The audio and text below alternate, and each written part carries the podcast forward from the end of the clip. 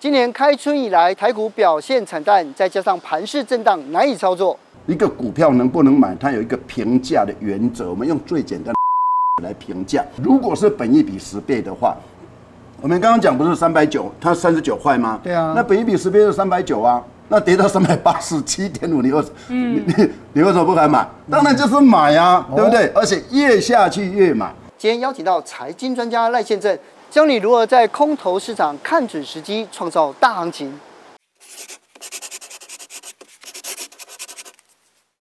今年啊，二零二二年啊，股票真的很难做，对不对？像纯股的，哎，发现哎，它整个也萎缩，然后也看不到什么怎么成长的东西。就这个时候，哎，我们就要请宪哥出来了。对，那我们接下来到底在二零二二年，大概今年就这样子了嘛？对。那二三年我们应该怎么看待这个市场？呃，其实二零二三年应该还算是比较保守的一个看法哦。那最主要就这一次，我们从美国的升息来看，那美国的升息它是生生不息，而且这次的升息非常恐怖，到目前来讲已经升了十二码，那十一月再升三码的话就十五码，那十二月不管一二三码就已经十六码、十七码、十八码，那你想想看，这十七码、十八码可能大家都不觉得。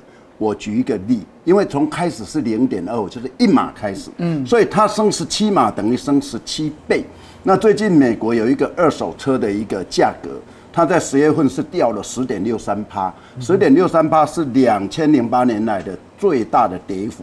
那二手车的一个价格呢，它是一个先行指标，也就金丝雀的一个指标。因为第一个你会开二手车的，一定是收入比较低的、中低的。第二个，你可能是因为你失业了，所以要把车子卖掉，所以才会贱价求售。嗯，你想想看，你在一年前如果一台车你每个月你要付一百块美金的利息，现在要付多少？要付一千七百块啊，十七倍啊，这么多？对，这是第一个。第二个就是次贷，我们两千零八年的时候有次贷风暴，那也是一样，你房贷的利息也是一样。假设你在今年年初的时候，你每个月不要讲本金，你要是付。五百块美金的话，那你现在是十七倍哎，你怎么受得了？这是第一个我们会比较担心的地方。而且一般来讲，通膨一开始起来以后，这通膨的怪兽你要把它压下去，绝对不是三个月、六个月的事，可能要延宕一年。第二个我比较担心的就是俄乌战争何时了？你到底要玩到什么时候才会结束？现在说要谈和，又好像不会。是啊，啊，目前就两边都是感觉都会，好像都会打胜的感觉嘛。那你这样一拖的话，自己拖死，还有把欧洲拖死掉了。那第三个就谈到我们讲到了欧洲这一次真的是不是池鱼之殃啊？它是整个陷入在一个战争的风暴之中。我们看去年的话，石油他们是涨三倍，嗯，瓦斯涨六倍，对，光是这两个，你老百姓就受不了的。嗯，德国说你洗澡不要去洗全身呐、啊，你洗四个部位就好了、啊。英国人说你不用每天洗澡啊，你想想看，一个这种有历史的国家，每不用每天洗澡，你就知道他们多惨。嗯，那这样的话，你想想看，在全世界，美国是第一大的经济体，第二大经济体，第三第二大是中国。中国，那中国二十大之后。它过去的一种所谓的清零政策，你现在全世界都已经与病毒共舞了，你还在完全的清零，而且很坚持。对，而且这个清零就变成说，它整个内需就整个掉下来了。嗯，那我们知道 GDP 它有四根柱子，第一个就是消费嘛。那你整个都关起来，怎么消费？第二个投资，我工厂都倒了，你叫我怎么投资？而且贸易战，对，投资也变少。是啊，第三个政府支出啊，政府都拨钱，拨税收，变那支出了。啊，第四个就是进出口的一个差额啊，你所以理论上来讲，如果美国不好，中国不好。欧洲整个加起来是全世界的第三大经济体，嗯哼，那当然也不好。你看德国的消资都快快要下台了，所以从这三个点来看的话，我是对二零二三年会比较偏向于稍微的保守，甚至有，呃，少数的一个产业来讲会比较。悲观一点点，保守又悲观。那在这样的前提之下，还适合大金刚选股法吗？啊、呃，当然可以啦，因为我们过去有一句话，就是说不景气也有人赚大钱。所以你看到大金刚选股里面哦，你看这边南亚、台积电、红海、台达电、中珠跟富邦金，其实哦，我看大家最喜欢问的投资人，他都还是问台积电。对，对啊，全球的龙头股这样。是。可是台积电，你看现在这样子，就是高高从今年从六百多跌到现在，从又跌到三百，又弹回来四百。对，现在到底是我们应该怎么样来看待台积电呢？那我们从台积电十月份公布出来的业绩，我们发现，第一个毛利率到百分之六十，哦，第二个它在整个前三季、第三季的一个 EPS 是创这个季别历史季别的新高点。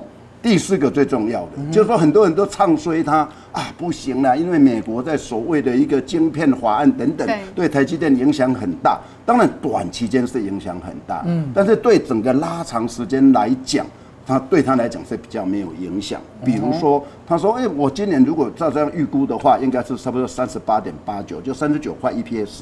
哦，所以他在上个月他也刚好把两块七毛五画出来嘛，他一年画四季嘛。那明年呢？最重要是明年呢？刚刚我们说明年看的保守吗？那明年还是一样啊，我还是继续的成长。他说持平，对不对？啊，持平就好啦。那我们就很简单，因为台积电不会骗人。是。那现在我们在评价一个股票能不能买，它有一个评价的原则。我们用最简单的 EPS 来评价。那我这边就选选了，如果是本益比十倍的话。我们刚刚讲不是三百九，它三十九块吗？对啊。那本一比十倍是三百九啊，那跌到三百八十七点五，你为什你你你为什么不敢买？当然就是买啊，对不对？而且越下去越买。这才对嘛，因为台积电你不用怕嘛。那那如果说在往上的话，我觉得十二倍还可以接受，好、嗯，但是十五倍可能就会有压力。那这个意思就是说，啊，你如果十倍买的，本一比你买到十倍，你手上你就每个月买嘛，对不对？你可能从上面买下来。那你现在买到十倍的，然后你如果钱比较多的话，你上面都买，比如说买十十哎十股的人，你在这个地方应该买二十股，哦。买二十股，甚至买三十股，然后它反弹起来到十五倍的时候，你就把这些赚的就先卖掉一次，因为卖掉一次以后，你心情就会快挖嘛。做股票一定要什么？一定要快乐做，不要那吼一个面那那靠鬼面的啊，打刚见掉特别细，那细胞死的就比赚钱那这这这，还要觉得不划算呢，对不对？那其实我们看了很多人，他其实就是在数值算出一个价格的区间，然后但是因为这一集刚好就是被套牢，然后在这个过程当中也会觉得说，如果是小资族手上资金又不够，有没有什么解套的方式？其实去年有差不多一百一十万的小白进来，嗯，哦，那其实我反而是觉得套牢的人解套方式有一个是我们金融市场里面它是没有门槛的。他也没有所谓的一些呃条件的，三万五万你可以进来，欸、叫做权证哦。到底权证跟股票哪里不一样？而且他一怕听到权证，觉得有点复杂。权证跟股票本身呢，它就有一个一，它的关系就是股票才是本尊，权证是影子，它是它的影子，所以权证没有技术面。只是看本尊，哦，完全是看本尊，这是第一个哦，不一样的地方。第二个，权证它是有所谓的时间价值，股票没有时间价值。就时间价值，我把它比喻叫做生老病死。哦，也就是权证出生以后，诶，以前权证也有花九十天，也有花一百八十天，现在也有花到两百多天、三百多天的。反正一花出来以后，到时间完的时候就没有了，就没有了。那你如果它当初设计的价位不到的话，那你就会。归零。宪哥其实做权证应该也做很久，对对不对？嗯，你有哪一档？你可以帮我们举例子吗？我曾经在莲花科，我曾经买了一个莲花科的权证，嗯，它是七倍，七倍就是莲花科的本尊，如果涨一趴，权证会涨七趴。哦，结果买了以后，我记得那时候莲花科刚好有一个新的，它的好像天玑一天玑九百还是八百刚好发布，那发布以后听说全世界哇比高通的更好。不得了了，第二天就涨停板。那你想想看，它涨了以后，第二天涨停板，第三天再涨上去。我记得五天里面，嗯，我就赚差不多一倍，也就是说，差不多二十四万进去，四十八万出来。厉害，五天当中。那其实，在做权证，我们刚刚讲到本尊嘛，对不对？那本尊现在你要找的，因为现在已经跌了六千多点了。对。那六千多点你要找什么？第一个有料的。有料的。哎，比如说长隆海运。哦。那长隆海运。对啊，因为他今他在今年减资了六成嘛，减资六成，而且海运去年赚那么多，嗯，结果你知道他前前三季公布出来赚多少吗？一百四十三块啊，EPS 一百四十三块，我们的股王大力光啊，才赚一百四十二块啊，它是国内现在赚最多的，结果股价被压抑压抑压抑，这代表什么？不合理嘛？那有说啊，老师你不能这样讲，因为那个海运那是所谓的景气循环股。但是因为明年开始有一个海洋环境协会，它要求所有的船都要变成低硫化船，就是环保船呐、啊。那目前来讲，对他来讲，它环保船最多啊。那以后所有的旧船要淘汰掉，所以本来说明年的运力跟需求中间有。多了四趴，其实没有那么多。当然，目前来讲，大家不消费，当然就会看到。人总是这样子，乐观的时候越乐观，悲观的时候越悲观啊！他好像都没吃饭啊了，大概弄会做仙啊了，那好可怜。如果这个俄乌战争结束以后，整个就报复性的消费就会跑出来嘛，所以像这个就可以注意一下。那第二个呢，有梦的哈，有梦的，我举一个合一，合一，那合一新药，其实台湾在新药这个部分来讲，在全世界是非常有名的。嗯，我们知道原料药它有拿到专利以后。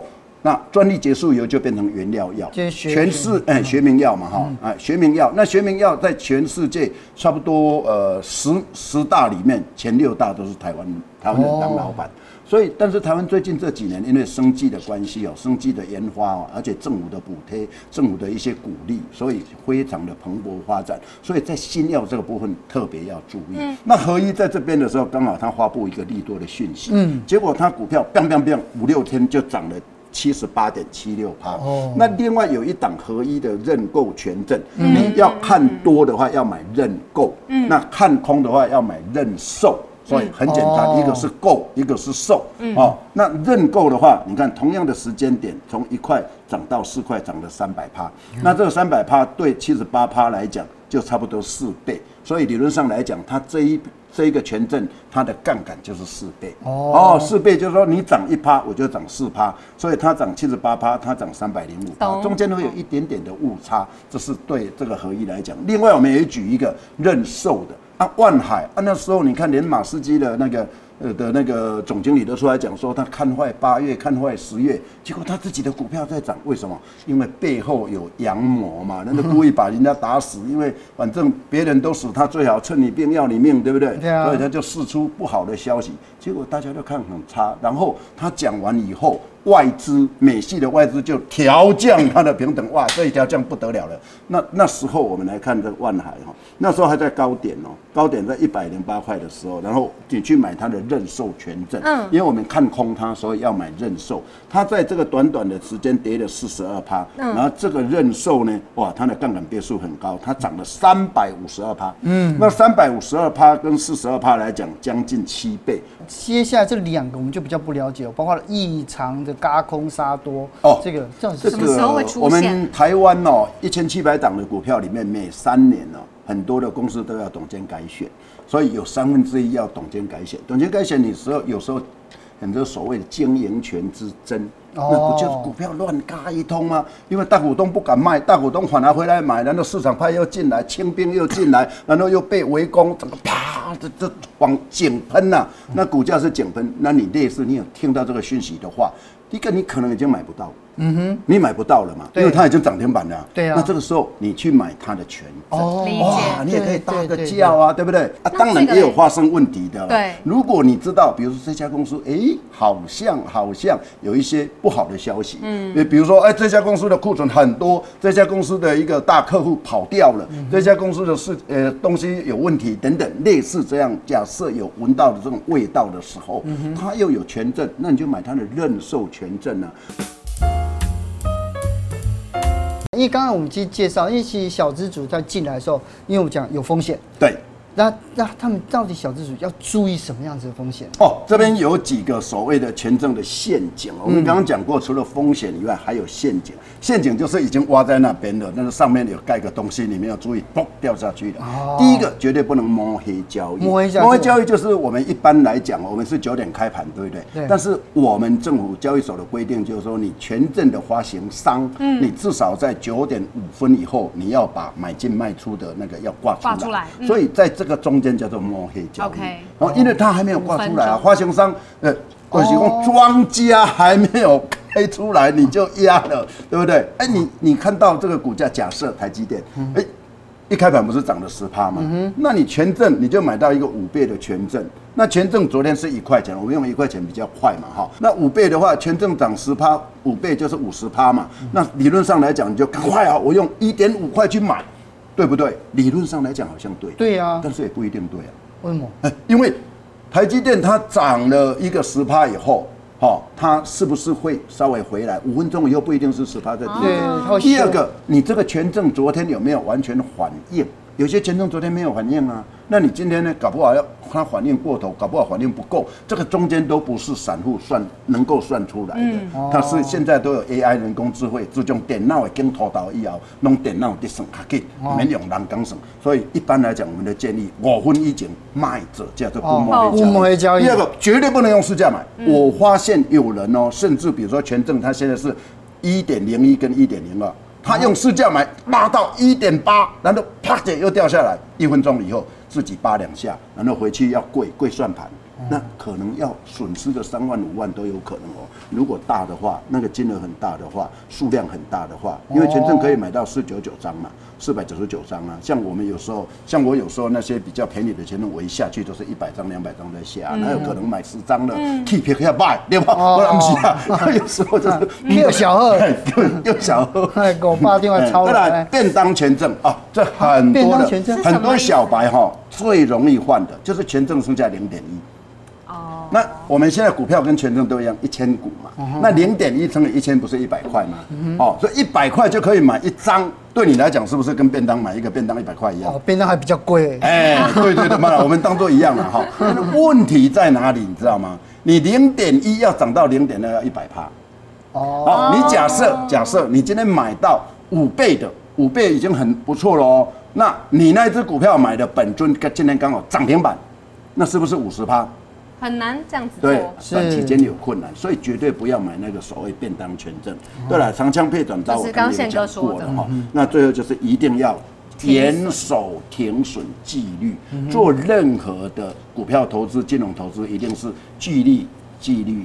纪律是先哥一直跟我们讲的。那最后想问一下，就是说，如果要真的很想要把权证给操作好的人，这样的投资者，宪哥有没有什么给他的建议？好啊，你这个问到了真的的重点，对，真的重点。我们刚刚讲了那么多，有好有坏，那我已经蠢蠢欲动了。蠢蠢欲动有两种，一种就是真的心在动，一种是笨笨的要动。那个蠢字不一样的蠢。嗯、哼那这种两种人的话，我觉得第一个，你先要把功夫练好。对。那现在很多的券商，你只要开户以后。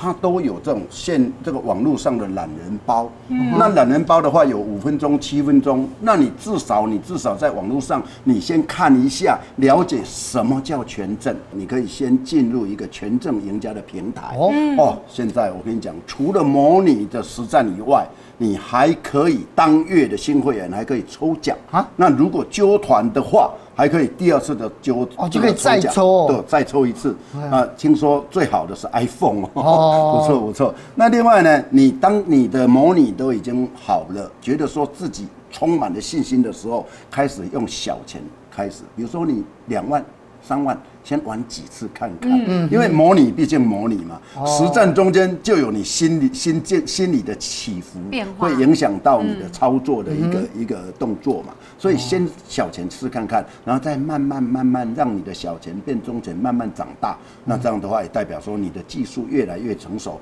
你的赚钱继续往赢家的一个境界的道路会越来越近。今天谢谢宪哥教我们权证这么多，每次在上权证就觉得很有趣，对不对？对，不觉得那么难了。谢谢。